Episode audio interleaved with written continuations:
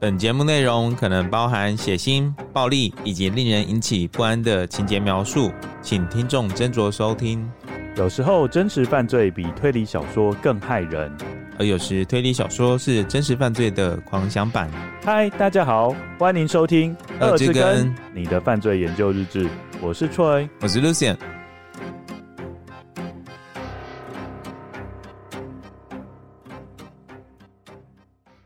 各位跟友，大家好，大家好。哎、欸，我们今天要讨论什么案子呢？Kitty Genovese 这个案子名称大家可能觉得有点陌生，是应该是很陌生。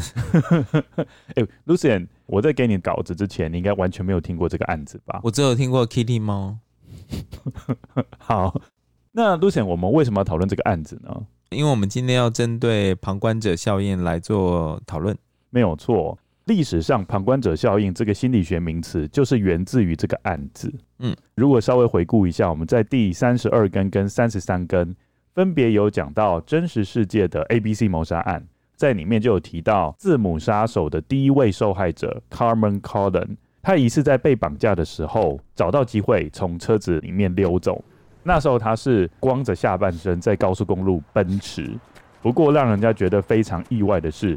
即使那时候是交通尖峰的时间，但是没有任何一个车子或者是重机停下来救他。嗯，我们在那一集就有特别提到旁观者效应。嗯，这一集就是要讨论这个名词的由来。嗯，我觉得这一集我们着重的对象有点不一样。我们前面讨论的集数啊，无论是绿河杀手啊、金州杀手，我们主要讨论的对象是谁？嗯，男生跟女生，好，是讨论加害者跟被害者啦。OK，对，那没有默契。不过我们这一集要聚焦在另外一个对象，叫做旁观者。哦、oh. 嗯，就是除了加害者跟被害者周围的人物，吃瓜群众。你说在旁边看好戏的，是不是？对。哦，对，我们就要讨论那一群人的心理状态。嗯，好，那我们就话不多说，直接听 Lucien 娓娓道来。Kitty Genovese 在一九三五年七月七日出生于纽约布鲁克林，父亲和母亲都是意大利裔美国人，共生了五名子女，而 Kitty 是家中的长女。Kitty 身高一百五十三公分，留着一头深色的利落短发，这是她喜欢的发型。Kitty 高中时期在一所天主教女子学校就读。他总是给人充满活力的感觉。每当音乐响起，Kitty 总是第一位开始随音乐翩翩起舞的人。可想而知，Kitty 在学校十分受到同学的欢迎，并被同学一致认为是班上的开心果。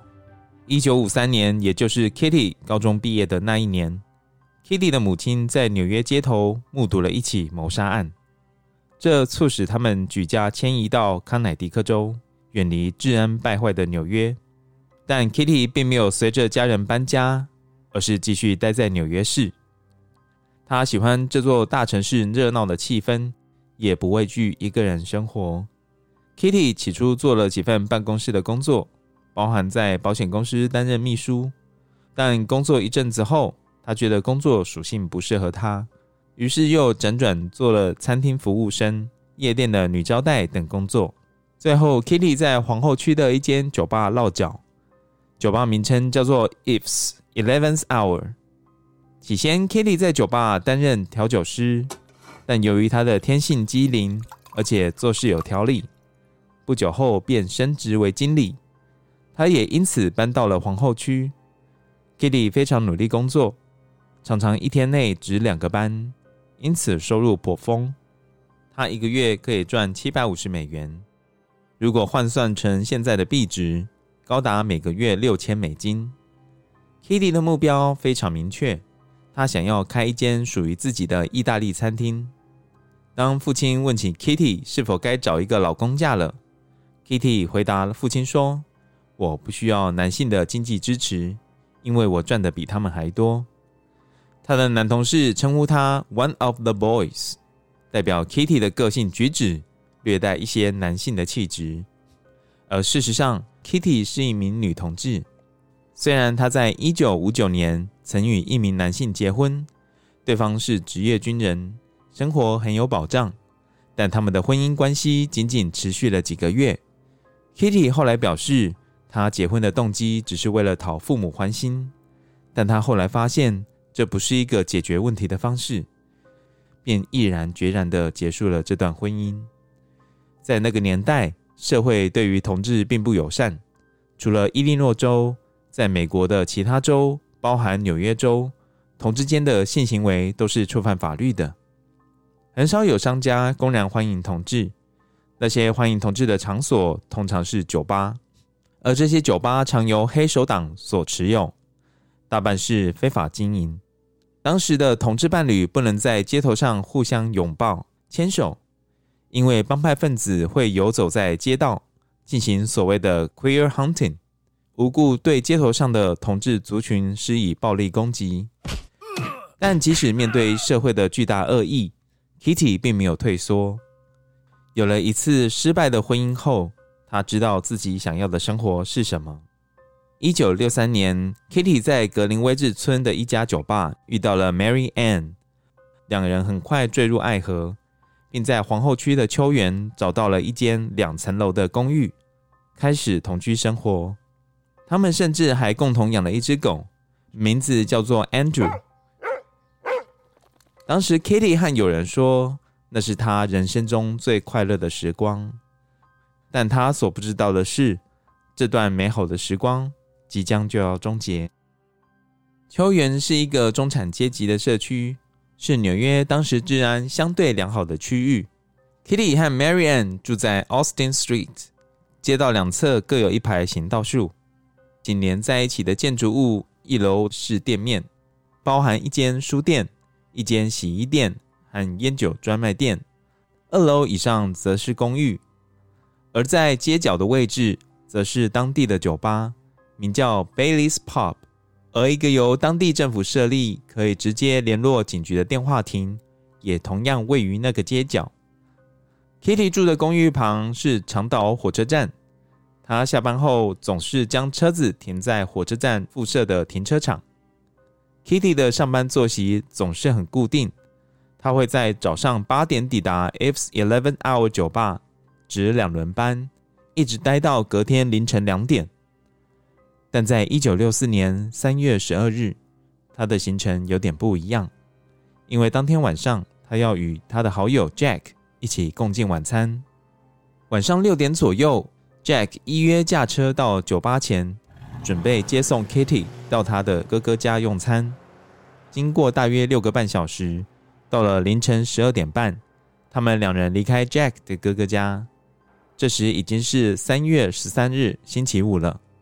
两人又到了另一间酒吧喝酒聊天，一直到凌晨两点钟，Jack 才把 Kitty 重新载回 Eve's Eleventh Hour 酒吧，让她在酒吧前方下车。凌晨两点三十分，Kitty 把 Eve's Eleventh Hour 酒吧的大门关上，准备打烊下班。当他走出店外，迎面而来的是摄氏一度的冰冷空气，让他忍不住打了个哆嗦。但尽管外头的天候严寒，Kitty 的内心却是热情如火，因为今天就是他和 Marianne 的交往周年纪念日。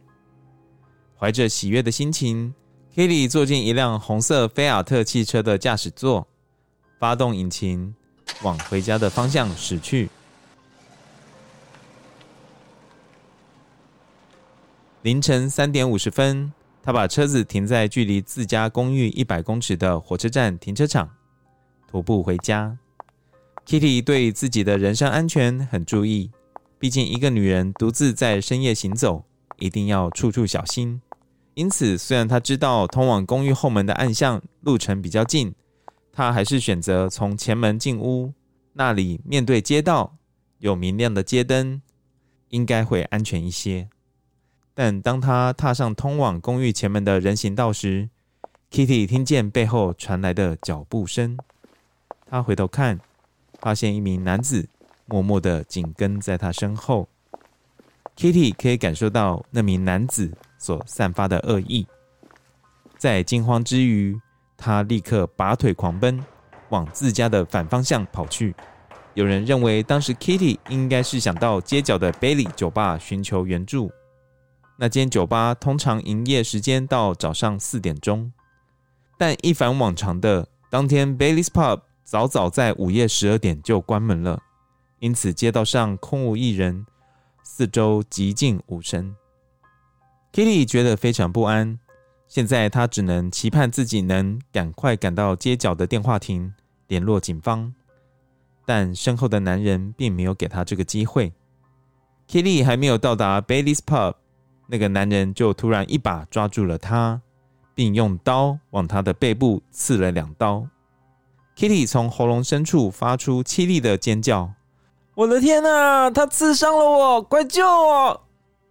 邻居 Robert Moser 听到 Kitty 的呼救声，来到窗边，打开了窗户，并向外面大喊：“嘿，你在干什么？快给我离开！”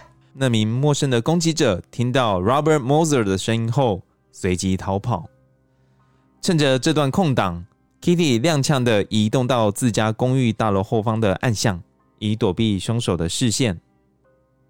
但不幸的是，由于 Kitty 的伤势过于严重，她无法顺利从公寓后门平安进入屋内，而是无力的倒卧在通往后门的阶梯底部。而距离命案现场不远。还没有离开秋园社区的凶手，在等待数分钟后，发现警察并没有如预期出现。此外，他也发现 Kitty 的邻居 Robert Moser 也已经重新把窗户关上，整个社区又重新恢复了宁静，一切事情都仿佛没发生过一般。于是，那名凶手将自己开的白色 Corvair 轿车稍微移动了位置。并为了进一步掩人耳目，将头顶上的帽子从小圆帽换成绅士帽后，开始重新在附近寻找 Kitty 的行踪。十分钟后，凶手重新找到 Kitty 倒卧的地点。当时 Kitty 还没有气绝，而是在地面上翻动，痛苦的挣扎，并发出微弱的求救声。那名凶手再度拿出刀，持续往 Kitty 的身上。连续戳刺，直到 Kitty 不再挣扎，瘫在地上无法动弹为止。接着，凶手试图强奸 Kitty，但没有成功，只遗留了些精液在 Kitty 身上。最后，凶手从 Kitty 的皮包中偷走了四十九元，并默默消失在夜色之中。在凶手进行第二次袭击后不久，也就是大约凌晨四点钟时。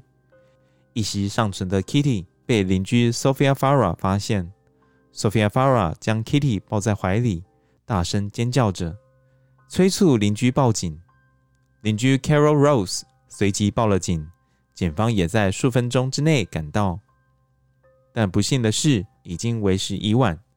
Kitty 在救护车上咽下了最后一口气。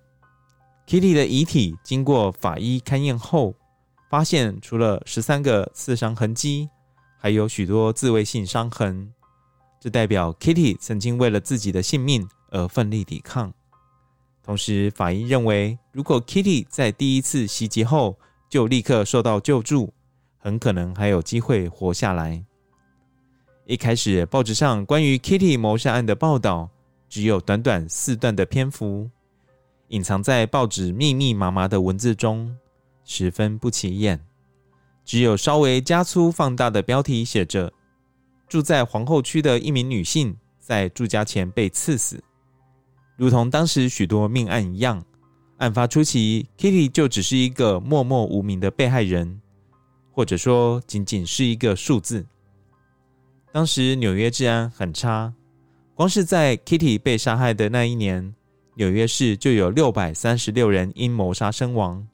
但《纽约时报》编辑 Rosenthal 与纽约市警察局长 Michael Murphy 的一场午餐饭局，很快就改变了一切。在参叙期间，警察局长花了大部分时间谈论正处于高峰期的民权运动，他担心很可能会引发种族暴力。但就在参叙要结束之际，Rosenthal 提起了几天前警方在一起住宅抢劫案所逮捕的嫌疑犯。这名嫌犯名字叫做 Winston Moseley。这起案件特别的地方是，被逮捕的 Winston Moseley 后来坦承，自己还另外杀害了一名十五岁少女。但当时已经有另一名嫌犯也承认自己杀害了那名少女。这件案子看来很有报道的价值，但当时纽约市警察局长听完后，便和 Rosenthal 透露，如果他真的要找一个值得报道的案子，应该锁定 Kitty 的谋杀案。这起谋杀案共有三十七个目击者，但这些人什么都没有做，而最后终于拿起电话打给警察局的第三十八个旁观者，因为动作太慢。无法挽回 Kitty 的生命。纽约市警察局长和 Rosenso 补充道：“我已经在这行打滚了那么多年，但我敢说，没有一个案子超越这起案件。”于是，在谋杀案发生后将近两周，《纽约时报》头版刊登了一篇报道，标题是“三十七个人目击谋杀案，但无人报警”。这篇报道引起各界一片哗然。让这件案子成为美国近代最著名的案件之一，许多学者纷纷投入研究，并衍生出一个社会心理学术语——旁观者效应。甚至因为 Kitty 的全名叫做 Kitty Genovese，有部分的人把旁观者效应称呼为 Genovese Syndrome。这个理论指出，在紧急情况下，旁观者数量越多，旁观者由于责任分散的原因，对于被害人进行援助的机会就会降低。Kitty 案从此就无法与旁观者效应这个理论分开。这件案子被写进教科书，成为心理学研究的经典案例。当然，这件案件对于美国社会的影响不仅仅是如此。在本案发生前，如果发生紧急事件，只能拨打最近的警察局号码，或者拨铃由总机转接至警局。但在 Kitty Genovese 案发三年后，美国成立了全国紧急呼救专线九一一。许多人认为 Kitty 命案是促成专线成立的直接原因。我们现在要进行讨论，那我现在就是对这个案子后续部分跟各位跟友做个交代。警方一开始为了厘清案情，当然就是请 Jack，嗯，因为 Jack 当天就是跟我们的 Kitty 有约嘛，Jack 就表示他和 Kitty 喝完酒之后。又和另外一名女性有饭局，嗯，因此他就一直到凌晨四点钟哦才回到家。不过这个就立刻引发警方的怀疑了。哦，你说他没有不在场证明是不是？不是，他说怎么可能有一个人在同一天会跟两名女性同时都约有饭局呢？就是 Kitty 的那个行程会比较早嘛，嗯，到凌晨两点，然后两点之后又跟另外一个女性有饭局，警方就觉得你这个一定是造假的。没有，这是这个就是警方有所不知。怎么说？就两点到四点就是不利口。哦，好，好，应该说警方他低估了 Jack 的能力吧。好，Lucy，你不是刚刚有讲到吗？就是同志其实在那个年代是很压抑的。因为在很多州的法律，包括案发的纽约州，都是规定说同性不能进行性行为嘛。对。那如果被举报有发生性行为，警方就可以把他抓起来，嗯，然后还可以判刑这样子。对。对好，所以那时候 Jack 就只能很隐晦的跟 police 讲，哦，其实我第一场饭局的那个人他不是异性恋啦，这样子。你这样没有很隐晦啊？你这样超不隐超不隐晦的。好了，Jack 就是直接跟警方这样子说。警方当然听到这个就知道，其实 Jack 应该没有问题。比较有嫌疑的应该是 Mary Ann，因为 Mary Ann 跟 Kitty 是同居。对对，所以他们就立刻找上 Mary Ann。对，因为他们觉得 Mary Ann 涉嫌重大。嗯，我觉得当时的警方对性平的概念其实还没有很成熟。对，所以他就问了 Mary Ann 非常 offensive 的问题，包含什么呢？他说两个女生生活在同一个房间。还睡在同一张床上，你给我解释清楚。在经过六小时的侦讯后，Mary Ann 就只好被迫在警方面前承认她跟 Kitty 是一对情侣。哦，我觉得她很可怜啊，就是等于说被六个小时的折磨。嗯，就是人他一直拼命问他这种呃很隐私的问题，但是又跟案件其实没有什么关系。对啊。好，事后 Mary Ann 表示她非常后悔，她认为警方根本没有权利知道她的私生活。嗯。但是等于说，他就在警方面前就被强迫出柜，这个会上新闻吗？这个后来大家都会知道啊，就是他跟就是变成一个公开的秘密了啦。嗯，就大家就知道说他跟 Kitty 是一对，然后就交友的名片就如雪花般飞来。你说在暗地里面 忽然间公开之后，他可能就变成那一周唯一大家知道的女同性恋，是这样？对啊，就哎。欸开启了交友的宽广的未来，我觉得这个是用自己的隐私换来的，觉得这不太好。嗯、也是好，不过所幸在案发后五天，有另外一个人物出现，就是刚刚 Lucien 你刚刚讲的犯下那一起抢劫案的 Winston Moseley。嗯，哦，他的出现让 Mary Ann 摆脱了嫌疑，所以后来警方才没有持续的一直纠缠他。嗯，好，我稍微讲一下 Winston Moseley 他做的事情好了。好。当时他所犯下的案件也是发生在纽约市区，嗯，不过不是 Kitty 跟 Mary Ann 住的秋园，而是在另外一个社区就对了，嗯，好，当时有一个热心的人，名字叫做 Raul Clearing，他就发现呢，哎、欸，大白天的哦，竟然有一个陌生人，当然这个陌生人后来人家就知道他叫做 Winston Moseley 嘛，嗯，好，在大白天光天化日之下，这个陌生人竟然从邻居的家走出来，嗯，而且手里还拿着电视，然后。默默的就把这个电视放在一辆汽车的后车厢里面，嗯，然后他觉得很奇怪啊，到底发生了什么事？怎么会一个完全陌生的人做出这种事？搬家公司，对，他就立刻上前去问一下，说：“哎、欸，那呃，请问你为什么要搬这个电视？”然后的确嘛，Winston Moseley 的回答就跟你讲的一样，嗯，他就说他是搬家工，而且据说他当时还故作镇定哦，还一边吹着口哨边回答哦。这样子，然后一边吹口哨一边怎么回答啊？就 是说他是搬家工人，然后接下来就假装很悠闲的吹口哨。呼呼呼，我是搬家工。呼呼呼。好，不过呢，他后来立刻就被揭穿了。嗯，好，因为我们这一位他也不是一个省油的灯啊，他就立刻打电话给邻居做 double check 哦，就是再次的确认，就知道啦。哦，原来啊，邻居根本就没有要搬家。嗯，哦，他就立刻发现说，哦，这个人就是一个骗子。然后是一个小偷，对，是一个入室窃盗的，就是小歹徒，嗯，就是小偷。好，小偷。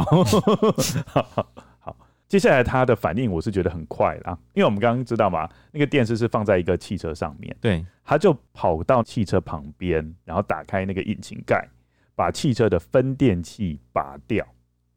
据说啦，我虽然我对我对汽车的结构是不太清楚啦，嗯，不过如果汽车的分电器被拔掉，汽车就没办法再往前进了，就没办法被发动，哦，就没办法逃走。那 Winston Moseley 也因此就被警方逮捕。嗯哼，警方后来就发现啊，这辆车子跟杀害 Kitty 现场的目击者所看到的车子的型号是一样的。嗯，而且加上呢，他们发现哦，就是 Winston Moseley 的双手是有伤口的。这样可以证明什么？他们就觉得，嗯，第一个型号是车子的型号跟颜色是一样的，嗯，然后第二个是又有伤口。那警方就出其不意的问一下 Winston Moseley，哎，你是否杀了 Kitty？Winston Moseley 他也蛮奇葩的哦，他也没有做太多的挣扎，他就很快自首，说的确我就杀了他，这样子。哦，所以是他哎、欸，对，就是他。就是 Winston Moseley。我我也想要讲一件我我觉得很妙的事情，就我刚才念故事的时候，就是说。他不是第一次刺那个 Kitty 的时候，嗯、然后后来被邻居吓跑嘛？对，他后来不就移动了一下车子，然后又换帽子、嗯、做易容术。换帽子，我这个地方我觉得很妙哎、欸，为什么他车上会有不同的帽子？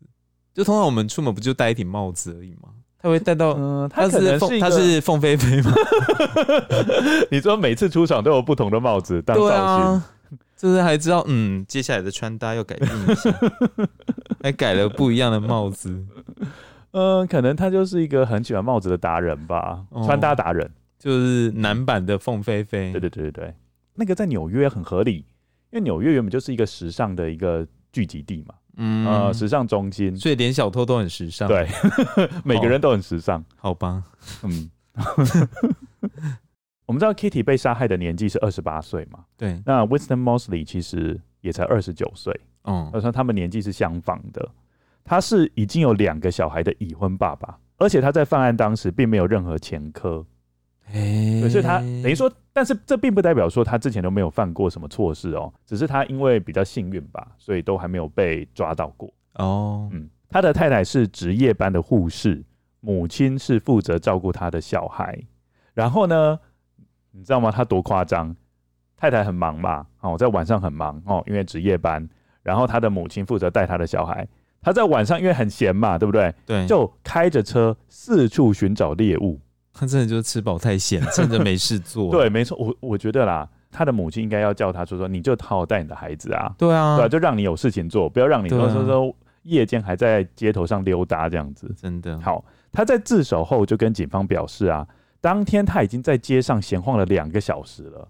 这样这样，我们这样一讲，会不会那个啊？接下来那个家里有小朋友哦，你说不想带孙子了，就不想带孙子，哎、欸，自己的孩子自己带啊，不想让你们太闲，然后出去外面又做什么坏事？真的好，那当他说他当时已经在街上晃了两个小时，一直都没有找到目标哦。嗯，正要放弃的时候，好巧不巧就看到 Kitty 开着车子在他眼前出现。嗯，哦，就是有一个猎物就忽然间出现了。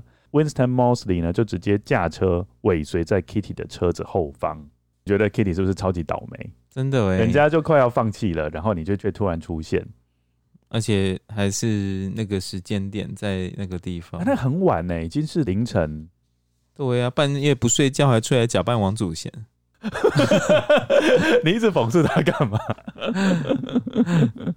你说那个 Winston Moseley 啊？对啊，就吃饱真的太闲了、啊。好，后来发现哦，Kitty 不是他第一位受害者。嗯，他后来还坦白杀害了另外两名女性。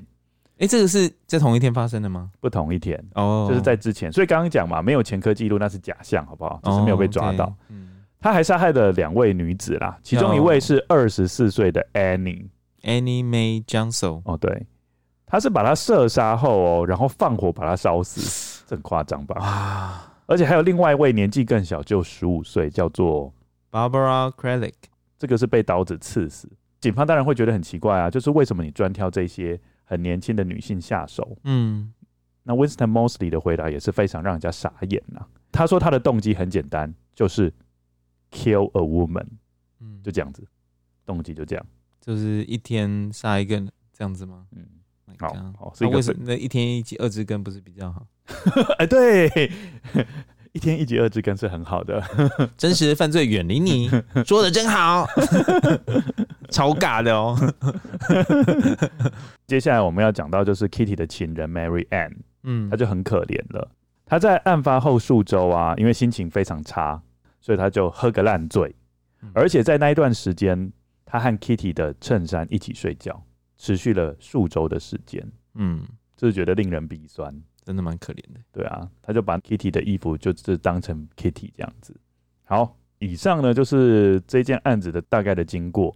我们现在讨论第二部分的问题了。嗯，因为这个案子最重要的重点，我猜 Lucien 也知道嘛，重点就是什么？旁观，旁观者效应，就是旁观者效应嘛。嗯，呃，你觉得法律有没有规定说，我们遇到落难的人就一定要对他施以援手？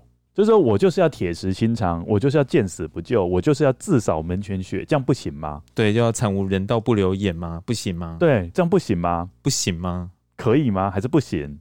应该我不知道。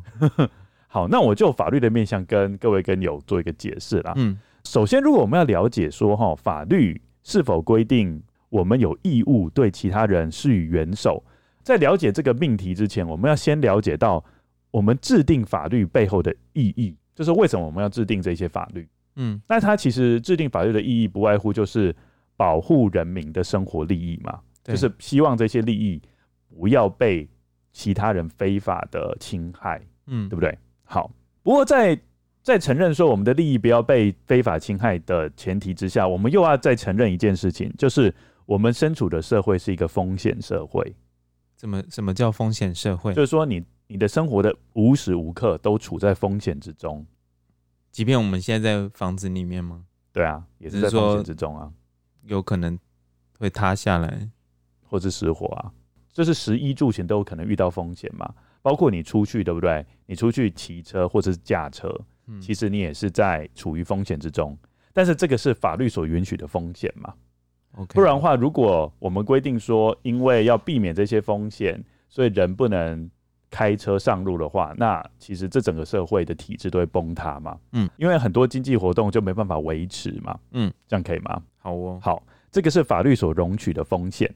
但是呢，就偏偏有一些人呢会逾越，就是说是有风险，但是偏偏就有人要积极的创造一些风险。那这时候呢，就会是法律所防范的对象了。嗯，好，所以我稍微讲一下哦，就是刑法上呢，所谓的犯罪类型有两种。嗯，第一种呢，就是那种积极创造风险的人，就是说原本法律有容许的风险范围，但是你要积极创造法律所不容许的风险。嗯，那你觉得在 Kitty 案有谁很积极的创造风险？Winston 哦，对，就是那个歹徒。嗯，哦，有另外一种人是现在这个风险已经发生了，但是他不去排除。嗯，这样有听懂吗？有。对，以 Kitty 案来说，就是那一些邻居吗？对，那一些邻居。哦，对，这两种要不要罚呢？首先啊，那种积极创造风险的是必罚无疑。对，对不对？因为就是法律不允许你这样做，你却这样做。嗯、重点是呢，那一些不排除寄存风险的人，嗯，哦，就是说明明这一件风险已经产生，但是你不去排除它，嗯、那到底要不要处罚呢？哎，这个就是可以讨论的部分了。嗯，对。如果哈、哦、法律规定是一定要处罚的话，那每个人会非常忙碌哦。你只要在路上发现有人陷入危急之中，你就立刻一定要救他，不然的话就触罚了。嗯，对不对？就会变成这样。那显然不可能嘛。对啊，对他不如果在马路上那经过，像那天那个，像那个我们那讲 common call 的那个，大家全部都要瞬间停下来，对，大家瞬间停下来，然后瞬间每个人都想要报警，不然的话每个人全部处罚。嗯，对，所以显然法律上不可能科予每个人那么重的义务嘛，但是又不能完全不科义务。对，对不对？不然的话，在某些特定情况下，就真的会出现见死不救的人了。嗯，好，所以呢，我们法律就有规定啊，在某些情况之下，你不排除继存的风险是要受到处罚的。嗯、好，包括哪些呢？我稍微在这边跟各位跟我分享，然后 Lucien 你可以听一下，然后做个回应啊。好、哦，第一个就是执勤中的警察跟消防员。嗯，对，等于说哈，你一旦穿上了制服，对，然后如果警察发现，哎，街头上发生有歹徒公然的抢劫，你一定要插手相救，你不能说啊、嗯哦，我穿着警察制服，好，那我先走啦，不行。这样。同样的啊，如果你穿上制服的消防员，如果你看到刚好有火警，你就不能 walk away，对，因为这个叫做你没有排除风险，然后你是基于法律规定是需要排除这个风险的，嗯。啊，这是第一类人物，你可以接受吗？蛮合理的吧？嗯。嗯，毕竟国家就是给你钱嘛，请你保卫人民嘛，你不能在人民有危难的时候觉得自己没有这个责任。OK，嗯，好，那第二个呢，就是自愿承担保护义务。这个最常见的例子呢，就是保姆，就是你既然要带别人的孩子，那当别人的孩子，比如说不小心，好，你带的你你是保姆嘛，然后你带的小孩忽然间，咯咯一声跌倒了，嗯、你不能说说，哎，这又不是我的孩子，嗯，我根本不用保护他，那就任由他在跌倒，在那边四脚朝天，嗯、不行。这个你如果没有排除这个危险，你还是要被处罚。哦，OK，嗯，好，所以保姆可以哈，OK。接下来第三个就是基于密切的生活关系，这个通常是指伴侣啊，或是同居人。嗯，所以如果你一旦跟他处于一个密切的生活关系，他如果发生一些生命上面的危险，你是有义务去救他的。哦，如果你没有救他，那你就犯法了。嗯这样子，同居人之类就对对对，或是或是有婚姻关系。那如果是那个嘞，就是几个人一起分租一个地方，这个就有小小的争议了啦。嗯，对，这个就要看情况。哦，对，法院就必须要裁量说，哎，这一些人到底有没有所谓的密切的生活关系？搞不好你就分租，然后你跟另外一个人虽然是生活在好像同一个空间，但是也是老死不相往来的话，这可能也是要干嘛要住在一起啊？就是通常会找还不错的人一起当室友啊。对啊，那这个就自动破解啦。就是通常如果是这样子的情形之下，你们还是互负有救助的义务。哦，对啊，OK，好，这样子。我好像之前在租屋的时候有碰过，真的是老死不相往来的啊。嗯，他就只是为了想要省钱。啊。我知道了啦，嗯，我们之前就有一个案子啦，就是那个哦，他跟他的弟弟，他弟弟啊，他弟弟就等于是就是 Mary Stoffler 对啊，母女绑架案，他跟弟弟他们两个人就是水火不容，对啊，他们就是，而且而且我觉得他可以更可以证明说他们没有关系，因为他就把那个空间就整个锁起来了，嗯，这个应该就可以跟法院证明说好了。就是他们两个彼此间没关系，嗯，对，因为虽然是同一个空间，但是入口都弟弟就不能被当做是不作为犯。哇，你好厉害哟、喔！我没有要讲这个不作为犯这个名称的，你现在讲出来，这个叫不作为犯啦，就是不排除既有的风险，叫做不作为犯。好，还有接下来第四个哦、喔，基于危险共同体，就是有一天假设我跟你啊约去爬山，然后你不小心从山崖下掉下来，我就要救你啊！如果没有办法救，就是你有救助的义务，就是至少要打个一一九吧。嗯，总不会说你掉下去，然后就说好了，拜拜，我继续爬我的。没有，那就看你掉下去，然后直接打一一九哦，有人掉下去了，就这样拜，那就继续爬，这样也算可以吗？呃，我就觉得这个应该是受到道德非难。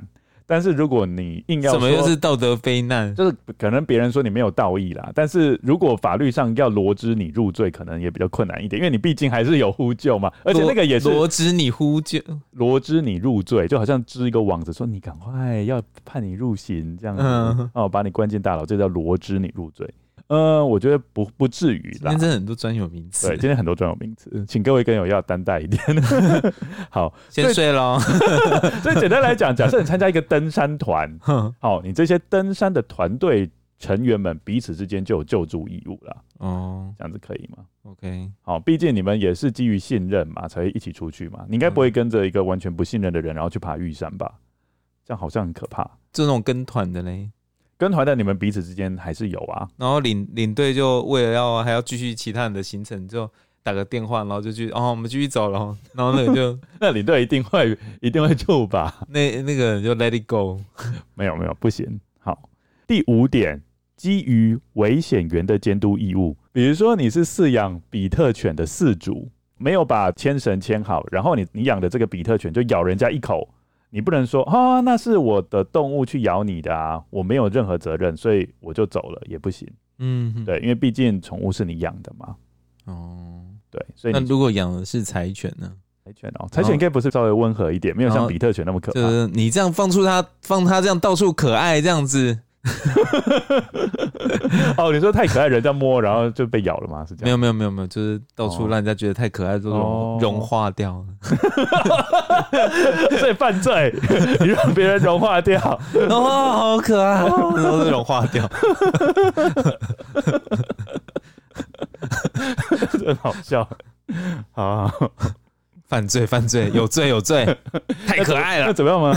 那怎么样呢？是把他那个嘛，把融化掉的人重新冰回冰箱，让他重新凝固。先把先把那个柴犬的眼睛这样遮住，不要不要看到他的眼睛。好、哦，像那个那个史瑞克那个邪猫一样，有没有？哦，他不是露出那个炯炯有神的眼睛，这样对对对，太装可爱的哦，就融化掉了。那先把他眼睛遮住。好，接下来第六点，危险前行为。比如说呢，这间餐厅明明禁烟，嗯，你那你就是不顾别人的权利，然后硬是要全部整个空间的人吸二手烟啊，就点起烟，然后又不小心碰到窗帘，然后开始起火。这个怎么很像前几天高雄的城中城的那个案子？哦，我对，没错。如果高雄城中城那个案子。是他点的火，因为疑那他就要、这个、这个还没有一个，我们只是说哦，因为疑那个看疑似也不一定，也不一定是他，我们不能我们不能未未审先判。对啦对啦，就是说是疑似嘛，只是就是说我们假设，对对对，假设。好，假设是真的某一个人点的火，嗯，那你不小心呐、啊，新闻的说法是这个点香嘛，然后结果丢到垃圾桶，然后垃圾桶就。起燃呢？对，然后就开始从一楼是起火点，然后慢慢烧上去。对对对，好，那你就对这整栋楼的人负有救助义务。嗯，就是整栋楼你都要救他，不然的话你就犯法。嗯，哎，就这样子。所以我觉得这个水火无情呐，烟蒂啊或者什么，你一定要好妥善的处理，不然的话你就是真的对所有人都要负责。对，嗯。最后一个呢是场所管理者或者是商品制造者，比如说你煮一个面，对不对？牛肉面摊煮一个面。然后吃完之后呢，立刻肚子不舒服，嗯，在店里面很想要拉肚子，老板娘不能说这个跟我们没有关系，是你自己肠胃不好，嗯，哦，没有，你必须要负救助义务。谁叫你自己煮的面那么难吃，或者是你自己煮的面有病菌在里面？那这家厕所可以吗？就是你要借厕所啊，然后你可能还要赔偿一些医药费这样子。哦，对对对对对，谁叫你要煮的东西是是有问题的？嗯。对，会反应那么快啊？嗯，那要看那个人的天生的体质吧。就是，哦、但是像我的话，我天生体质就是说我反应很快。OK，对，就是吃到不好的东西就立刻会剉赛，就立刻可以去当那个 我怎么觉得皇帝的那个银针？没有，我觉得你吃到不好吃的，你的那个就是直接留着不吃了，就是浪费食物。我不是这样的人。嗯哼，以上七点就是我们法律规定。哦，即使这个风险不是你创造，比如说就像那个狗嘛，对不对？但是你还是负有救助的义务，嗯，因为你没有排除既有的风险，嗯嗯，这样子你觉得合理吧？听起来都蛮合理的，嗯。那这个在法律上有一个特别的名称，就是你如果有符合以上七点，你就具有保证人地位，是很崇高的地位吗？没有，你知道吗？做保嘛，做保通常不是人家都说你是很呆的嘛，对不对？嗯、好，所谓的保证人地位就是你要负责啦，哦，就是这样子啦。OK，好，你有没有听过一个讲法？女性在跟男性交往的时候，那她为了验证他们或者考验他们目前的感情发展情形，嗯，她都会问她的男友说，就是如果啊，我跟你妈妈掉进河水里面，那你会先救哪一个？嗯，对，这个问题，你觉得依照我们刚讲的这个保证人地位的概念，嗯，觉得应该要怎么处理？要有请湖中女神 又来了，又是金斧头、银斧头拿出来，然后就是，哎、欸，你要金斧头，还还银，还是要银斧头？你掉的是讲完之后，两个都是早就溺毙了。没有没有没有，你掉的是妈妈还是女朋友？那为什么通常要先救妈妈呢？对啊，为什么？其实我觉得这个问题是很复杂的。嗯嗯。好了，那我可以先讲。该不会是因为女朋友在交就有了？不 是不是，我可以先讲结果吗？嗯，结果其实是你先救哪一个都无所谓啦。嗯，只是在法律的面向来说，他们讨论的情况有点不同。嗯，好，如果就保证人地位而言呢、啊，你应该是要先救妈妈。嗯，因为妈妈跟你是密切的生活关系嘛。哦，对，所以你应该先救妈妈。那如果妈妈没有住一起嘞，然后反而是跟女朋友住一起？那就可以先救女朋友喽。我觉得这个有一点讨论空间。嗯，对，好，但是你无论救哪一个，嗯，因为人的价值或是人的生命是平等的嘛。好，就算是你先救了妈妈，那另外一个人溺死了，你会不会负责呢？其实也不会，因为我们刑法还有规定一个东西叫做阻却违法的事由，有一条叫做紧急避难，等于说在紧急避难的情况之下，你舍弃别人的生命去救另外一个生命是 OK 的。所以说，就保证人地位，你应该是救某一个人，但是另外一个人，你就用另外一个法条去规避你的责任，这样你可以理解吗？因为我们刑法是有非常非常多讨论层次的，在某一个阶段你是有罪，不代表你有罪，你必须要整个条件都讨论完，你有罪，你才有罪。好，对，然后我们接下来进下一个阶段，好复杂哦。哎，我我讲一个很合理的，就可以知道。哦，比如说好了。我们最常见的就是某一个人杀了另外一个人，嗯，请问你他就一定有罪吗？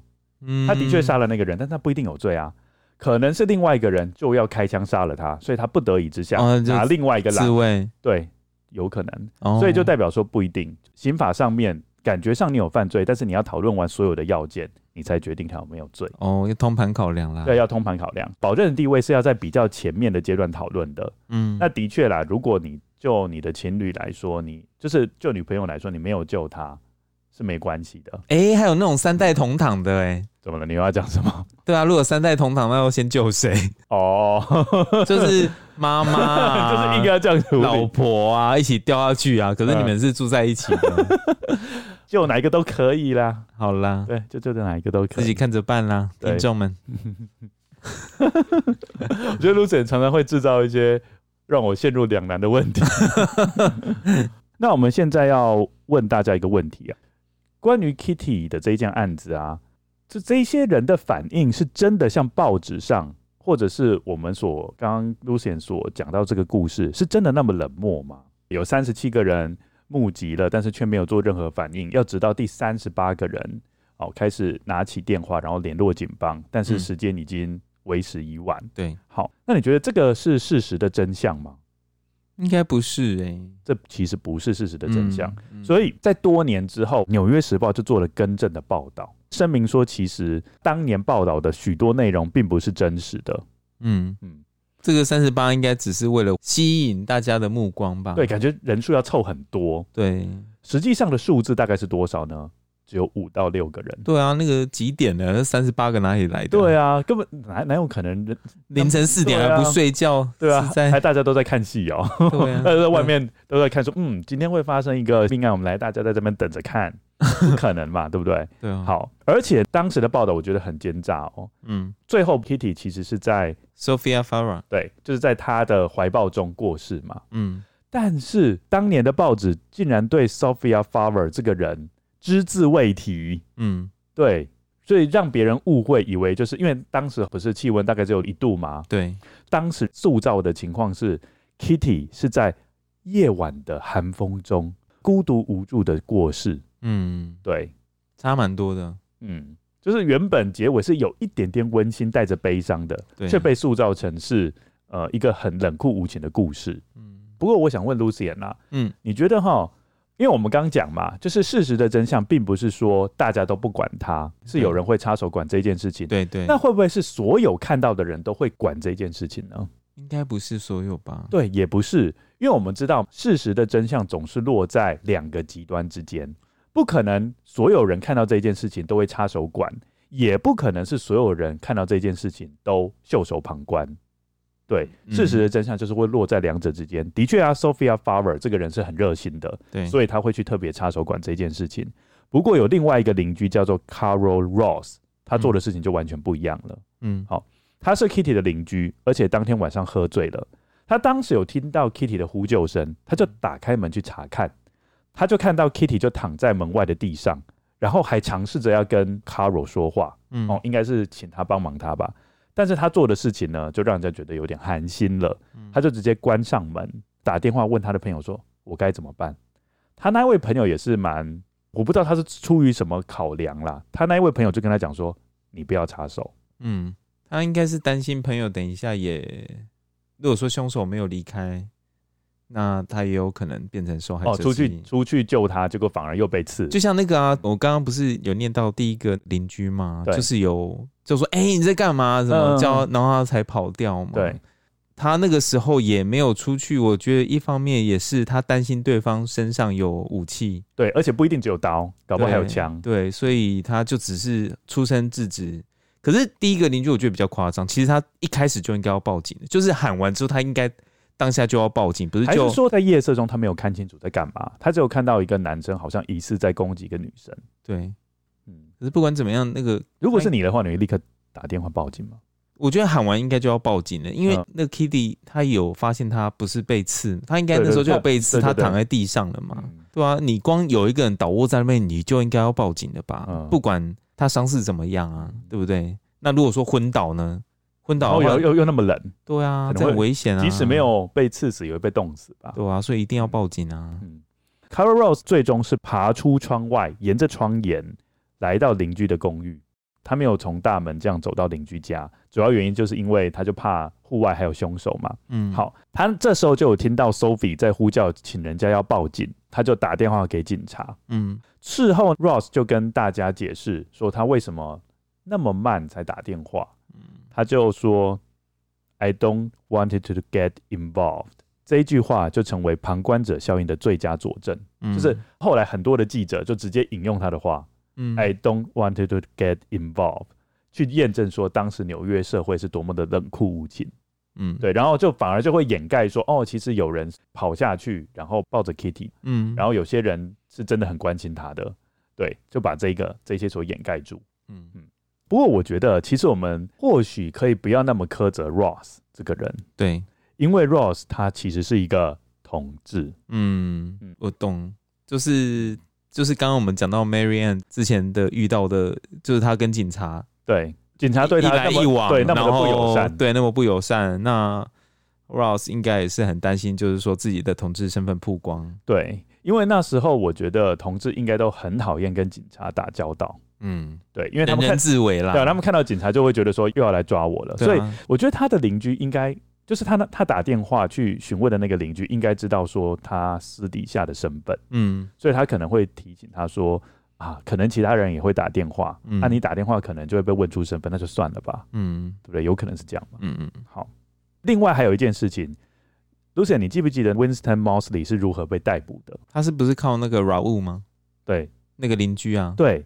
所以简单来说，其实 Winston Mosley 就是最后杀害 Kitty 的凶手被逮捕，其实也是靠着热心的旁观者。对，所以你从这边可以稍微看得出来，包括人数并不是三十八个人，而是五六个人。嗯，再加上最后 Kitty 案终于会水落石出，也是因为有热心的呃旁观者愿意去询问这个歹徒是不是真的在替邻居搬家，嗯，所以才能破案。所以代表一件事情啊，就是代表社会根本就没有你想象中那么冷漠嘛。嗯，而且我觉得还有一个啦，就是说旁观者其实是很重要的，就是他们的决定会影响到被害者的生死。你看 Kitty 的邻居嘛，呃，他们的决定就是造成 Kitty 的死亡，对不对？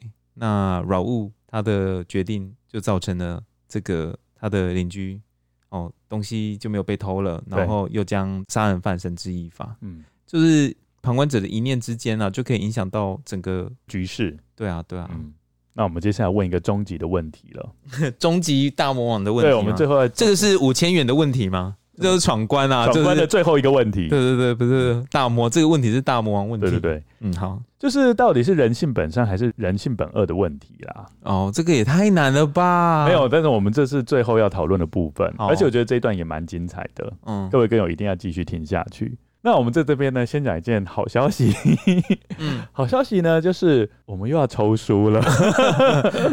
我们最近这是抽书，我们抽书频率很很频繁哎。很多出版商都愿意跟我们合作啊，嗯 嗯、这是好事啦。嗯嗯，我们这次要抽的书是时报出版的书，嗯，然后书名叫做《Humankind: A Hopeful History》。哎，我问一个问题哦，你看到这个书名，你觉得有没有双关？哦，有啊，就是 hu 本来是 humankind 是一个字嘛，就是指人类。那可是 human 跟 kind 也可以当做两个字，就是呃仁慈的人类。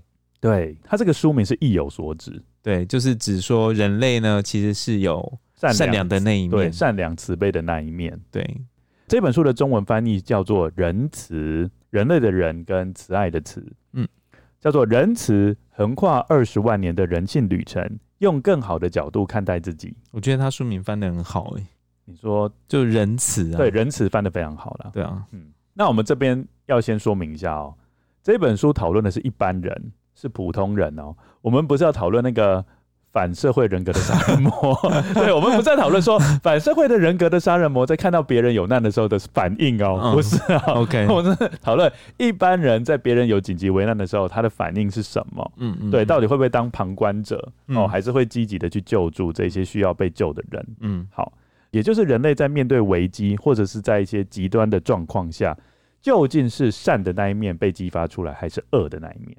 哦，这个好难，好难讲哦。对，Lucy，你也可以很明显的发现吗？你光看这个书名就知道，这本书的立场就是人类面对危难的时候，善的那一面被激发出来。嗯，好，这本书一开始就问一个问题，那我也同样想问一下 Lucy，各位跟友也可以试着进入这个情境。哦，有一架飞机失事坠毁，这时候呢，机舱已经浓烟密布了。那我现在要讲的就是两个不同星球的人，他们面对这种情况的反应。嗯，其中 A 星球的人是乘客呢，会互相询问对方的状况，让最需要救援的人在第一时间内获救。另外，在 B 星球的人呢，则是人人只顾自己的生命，争先恐后的冲向出口。那你觉得我们现在身处的地球究竟是 A 星球还是 B 星球？很难讲哎，就是你要凭你的直觉。我是问你呀，我觉得是 B 吧。这种情境底下的时候，如果说有一个人先这样做的时候，其他人就会争先恐后的也冲上去。可是如果今天大家是比较礼让的这种状况的话，人就会激起对方的羞耻心，就人也会跟着说：“哦，好了，不要吼，我还是不要冲好，我还是这样。”就是也，哦，所以说第一群人的反应很重要的意思。对啊，就是整个。氛围啦，就是说第一群人的反应就会形成一个骨牌效应，去对，就就是改变局势。对，哦，我我觉得是这样子。不过你是选 B 呀、啊？对，好，那我稍微跟你讲一下，这本书提到呢，铁达尼号，铁达尼号就是这种情形嘛，嗯，哦，就是类似的情形啊，就是发生了一个重大危难，对，然后上面也是有一群人，哦，都是命运共同体这样子。铁达尼号是 A 星球。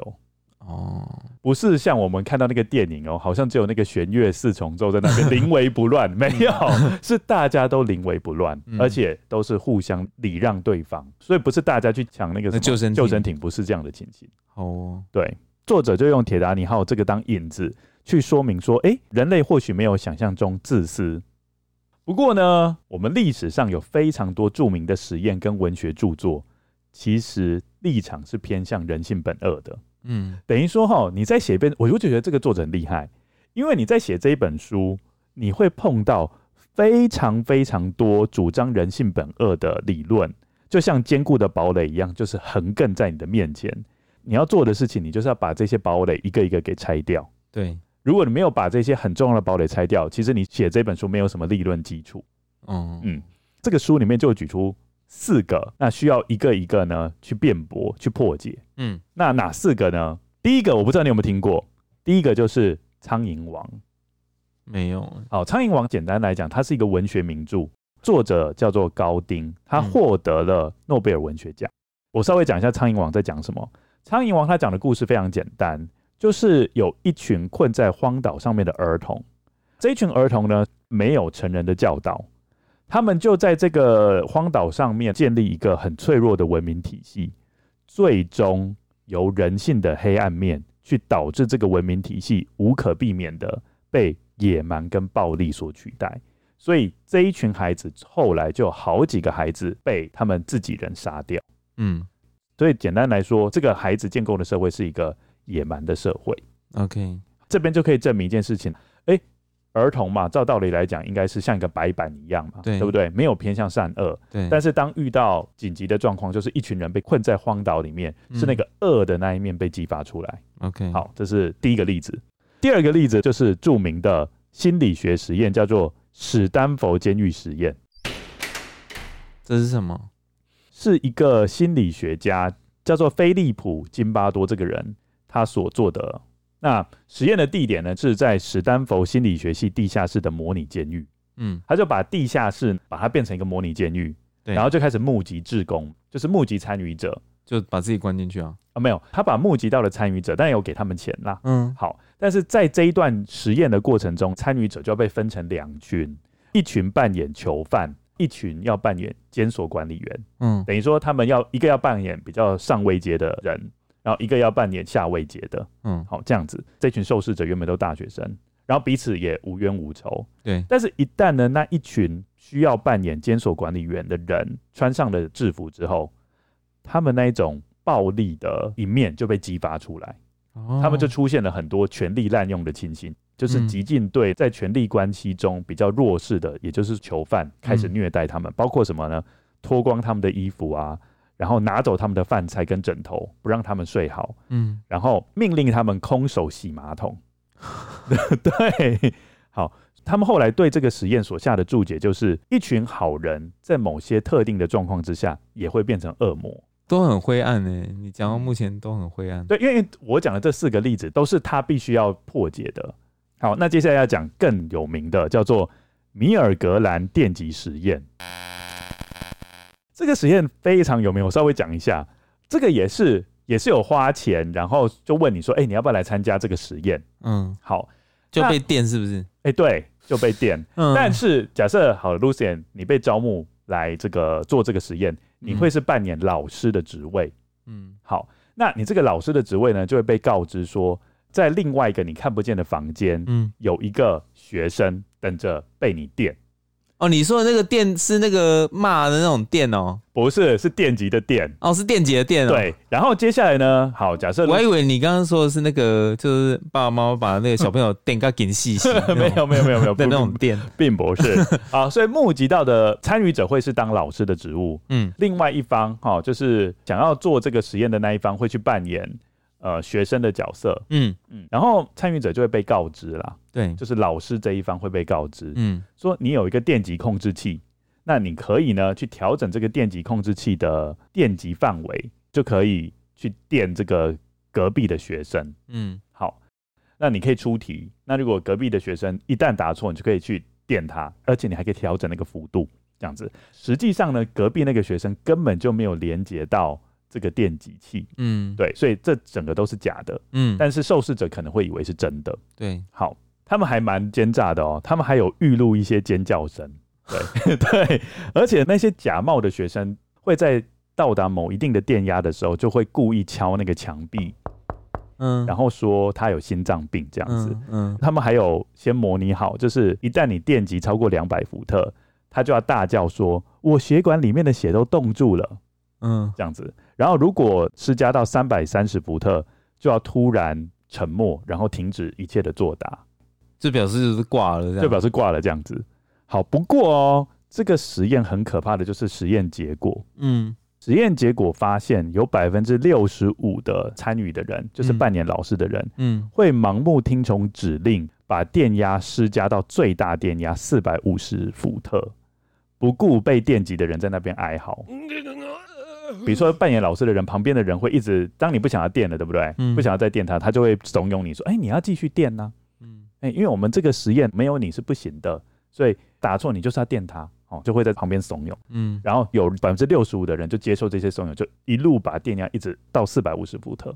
好邪恶的实验，好，所以这个实验可以说震撼整个世界啦。嗯，证明说人类在某些情况之下是超级邪恶的。嗯，对。还有第四个例子，第四个例子就是我们这一集讲的 Kitty 的案子。嗯，对，这四个例子都是证明说人性本恶。嗯，但是我们知道 Kitty 这件案子后来被人家驳斥掉了嘛？嗯，所以还有三个例子需要这一本书的作者需要驳斥掉。对，嗯，我稍微讲一下他是怎么驳的啦。比如说第一个苍蝇王那个例子，对，他们后来发现哦，因为苍蝇王这个例子是一个文学作品，是一个文学作品嘛，嗯，对不对？他们发现真实世界真的有像苍蝇王的例子发生。嗯。在一九六六年，有六个男孩困在阿塔岛。阿塔岛，嗯，反正他们就被困在那边。嗯，好，那你觉得发生了什么事？他们会不会把对方吃掉？结果，他们建立了一个井然有序的社会。嗯，对。所以作者就用这个例子去驳斥高丁所写的《苍蝇王》，Okay. 说你《苍蝇王》只是文学的想象，嗯，不符合真实，真实世界不一定会发生这一件事情。嗯嗯，对。好。那接下来刚刚讲的史丹佛监狱实验啊，哦，就是一群人穿上了制服之后就变魔鬼的实验。嗯，他们后来发现了，因为这个心理学教授就一直主张说，我没有给这些扮演监所管理员的人任何指令，是他们自己变坏，自己想要虐待那些囚犯的。嗯，不过后来发现，几乎这些，比如说要脱光他们衣服啊，拿走他们饭菜这些指令，其实都是那个教授下的。哦，对，所以造假哎、欸，对，所以他其实是造假。哦，那我干嘛要这样子？我跟你讲，如果他把那么重要的关键点当时就公布的话，那他这个实验就没有什么好讲的，没有人会。没有啦，我的意思是说，他干嘛要那么极力的去印证说人类是邪恶的，就是用这种手段去达到这个目的。嗯，我这是我很匪夷所思的。我觉得。成名，因为这个实验后来变成一个很著名的标杆实验，嗯、就是来证明人性本恶这样。嗯，好，接下来最难的米兰格尔电极实验，嗯，这个我不能爆雷了，因为这个实验反驳的方法非常精彩。不过我可以稍微讲一下，作者后来提出一个理论，叫做“披着形上外衣的邪恶诱惑”，用这个来解释说，其实那些受试者的本意并不邪恶。嗯，好，那。如果你听不懂什么叫做披着形上外衣的邪恶诱惑的话，你就要看这本书，你才了解说作者是怎么样透过事实的搜集，去认为说这个米兰格尔电极实验就某方面来说也是假的。嗯，对。看完这本书，我会觉得作者蛮厉害的。嗯，他这边有提出很多我们所忽略的一些事实。嗯，然后提出全新的观点，我开始相信了，就是说，诶，人类没有想象中的邪恶。嗯。好，在这本书的最后，我觉得有一句话很有意思。他说：“哈，如果你从来没有被骗过，那你应该要问你的基本态度是不是有点太过信不过别人？那、啊、如果太常被骗呢？像我就太常被骗了。呃，太常被骗哦。那我觉得你也要调整你的那个心态，是不是有点太信过别人？信得过别人？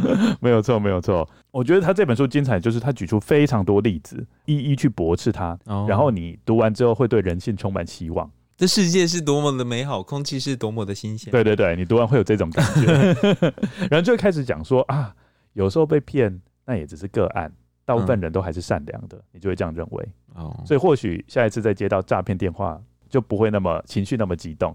关于这件案子，我还有另外一个补充的面向。嗯，有一个英国研究连续杀人犯的学者叫做 David Wilson，呃，他有 YouTube 影片，各位去看一下。他说，如果要对降低连续杀人事件尽一份心力的话，我们一般人要怎么做？他提出了三点指导方针。嗯，第一个是与恐同人士对话。哦，第二个改善对性工作者的态度，然后第三点注重老年人的权利。这感觉这三个一言以蔽之，就是要有怜悯心呐、啊。对，是不是要有怜悯心？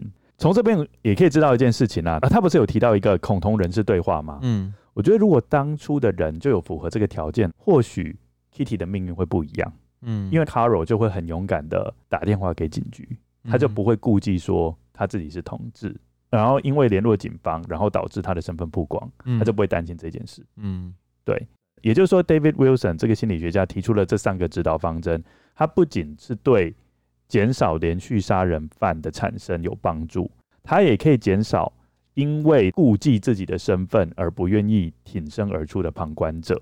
嗯，对。这件案子我们大概就讲到这边，我相信分析了很多，希望大家也可以多多的跟我们互动，那我们说一下你对这件案子的感想是怎么样？对啊，不要当一个旁观者，哎、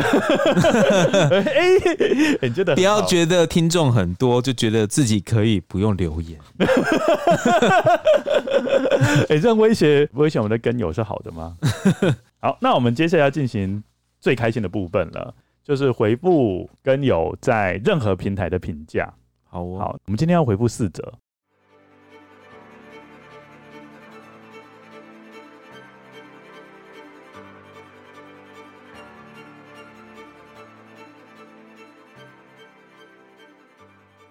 那我们就先从第一则开始。好，第一则呢是在 Apple Podcast 由 Nana Show 所留下的留言，它的标题是说。Lucian 的声音好好听啊！看到这个会害臊吗？就暗爽，暗爽。推推真是超赞！除了主线之外，也很喜欢 Lucian 和 Troy 的对话，让人边听边笑。还好有口罩挡着。希望节目之后能再介绍多一点比较近代的犯罪案件。会啊，我觉得应该会，因为我们是我们的主轴是推理小说的发展史嘛，嗯，就慢慢的从。古代的爱伦坡，然后再到古典黄金时期，嗯，然后一直在慢慢往前推进嘛，所以我的案件编排也会是这样，就是越往后面讲的话，案子会越来越新。好哦，嗯，谢谢这位听众。那下一则留言是，这个都是 emoji，都是对对表情符号，它就是由一一大串的表情符号构成的。好，他的留言内容是：好开心，偶然发现这个节目，最近不管运动、通勤或是洗澡都在听。感谢主持人用心的准备，对谈也超可爱的啦。我觉得他也很可爱，因为他最后留了两个熊的两个熊的表情，他用符号排的哦。如果各位有兴趣的话，可以去看一下我们的 Apple Podcast 的评价。我觉得他这个图排的超可爱的，嗯，就是两只很可爱的熊熊。嗯嗯，好，谢谢这位跟友给我们的鼓励。接下来第三则，第三则是由猪猪咪留下的留言。第一次听的字母杀手的案件是从别的 podcast 听到的，那时候就会让人联想到 ABC 谋杀案。让人遗憾的是，这是个悬案，不然真想知道犯人的心里在想什么，怎么会对这么小的小孩下手？虽然我知道真实中很多对小孩下手的变态，真是太可恶了。你知道吗，Lucien？我最近看到一本书，嗯，他有特别强调，其实神父是高危险群啊。对，是哦，因为我们知道神父是不能结婚嘛。对，其实很多这种恋童癖的人哦，他就是故意要去当神父啊。对，因为反正他也没有想要跟成年人发生关系啊。嗯，如果他当上神父，有了这个位分，他就可以非常自然的跟小朋友互动，然后就可以借机去骚扰他们。嗯，所以我们不是有看到很多神父这个圈子所爆出的一些骚扰幼童的事件吗？你觉得这样讲 OK 吗？这个在哪站在这边讲恰当吗？嗯，但是这个这本书是这样写的啦。嗯，他说神父是高风险。哪一本书？那一本书叫做《猎食者》。嗯，对，他就把神父归类成高危险群。当然了，我们这边不能以偏概全，但是要跟大家讲的就是，你不能因为人的身份而对他掉以轻心。哦，OK，谢谢这位跟友的留言。那我们再讲最后一则喽。这一则是由社畜根友所留下的留言。好，虽然之前就知道这个案子，但听二之根介绍还是很精彩。除了很多细节外，还有两位主持人的有趣互动，真的很期待下集。小小提醒一下，黑莓机其实没有很大台啦。是黑金刚才很大只。哦，没有错。嗯、我后来有去查，其实黑莓机它就是上面有很小的键盘的那种，对不对？对，嗯，它其实大小差不多就跟手机一样，所以我们那时候也讲错，嗯，就是是黑莓机是小台的，然后它为什么就会叫黑莓机呢？是因为它的键盘是黑色的，然后一颗一颗就很像黑色的草莓，哦，所以才叫做黑莓机。对。然后黑金刚就真的啦，它就是比较大，嗯，这样子。最后跟大家更正一下，就是我们上次说到了《猎杀星期三》的这部电影，哦、其实片名应该叫《猎杀星期一》，没有错，应该叫《猎杀星期一》。对，所以各位根本不要搜寻错误。嗯，以上就是我们今天的节目，希望大家会喜欢我们今天的内容。欢迎各位听众来我们的 Instagram 或者是 Facebook 逛逛，留言和我们讨论你对本集内容的想法。IG 请搜寻 roots dot of dot evil dot podcast。Facebook 的部分，请大家搜寻二句根节目的 Show Note 有更详细的节目资讯哦。有句名言说：“一周一集二句根，真实犯罪远离你。”说的真好。今天谢谢大家的收听，谢谢大家，大家拜拜，大家拜拜。